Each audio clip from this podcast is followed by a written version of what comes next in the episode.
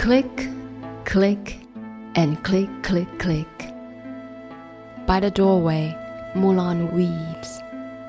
When all at once the shuttle cease, a sign is heard with solemn grief. O oh, my daughter, who's on your mind? O oh, my daughter, who's in your heart? I have no one on my mind. I have no one in my heart. But last night, I read a battle roll, a roll consisting of twelve scrolls. The Khan is drafting an army of all, my father's name on each beadroll. Alas, father has no grown son. Alas, Mulan has no elder brother. But I will buy a saddle and horse and join the army in place of father.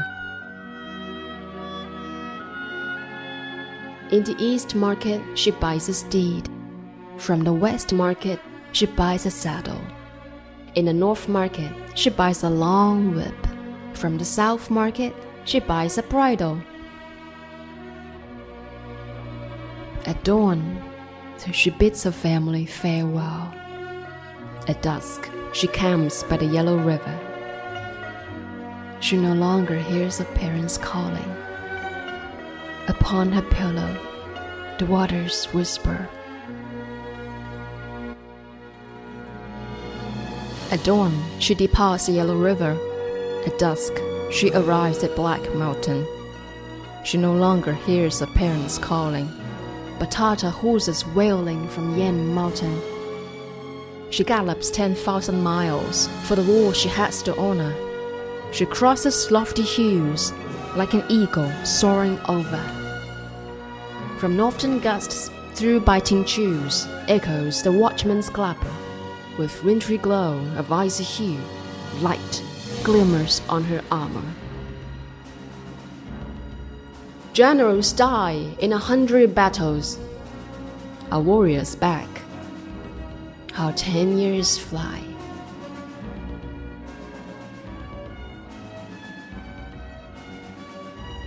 Upon her return, she is summoned to see the emperor. At the Hall of Light, she receives the highest honor. She is awarded a promotion to top rank. The emperor bestows hundreds of thousands in prizes. The Khan asks what she desires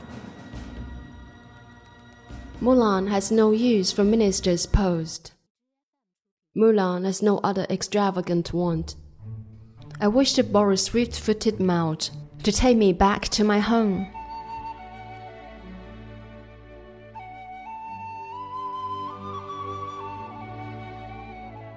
When father and mother hear she's coming, they watch by the gate, praising each other. When elder sister hears she's coming, she runs to her room and dabs on rouge powder. When little brother hears she's coming, he whets his knife, flashing like a light, and prepare pig and sheep for dinner. Oh, let me push open door to each chamber. Oh, let me sit on my bed in west recess. So swiftly comes off the warrior's vesture, and slyly I put on my old time dress. Besides the window, I dress up my hair. In front of mirror, I rouge my face. And when I walk out to meet my compeers, they're perplexed and amazed. For twelve years, we fought as comrades in arms. The Mulan we knew was not a lady of charm.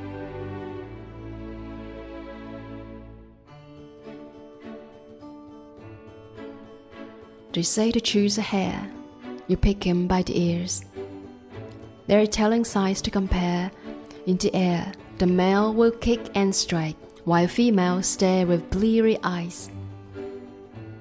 But if both are set to the ground and are left to bounce in a flee, who will be so wise as to observe that the hare is a he or she?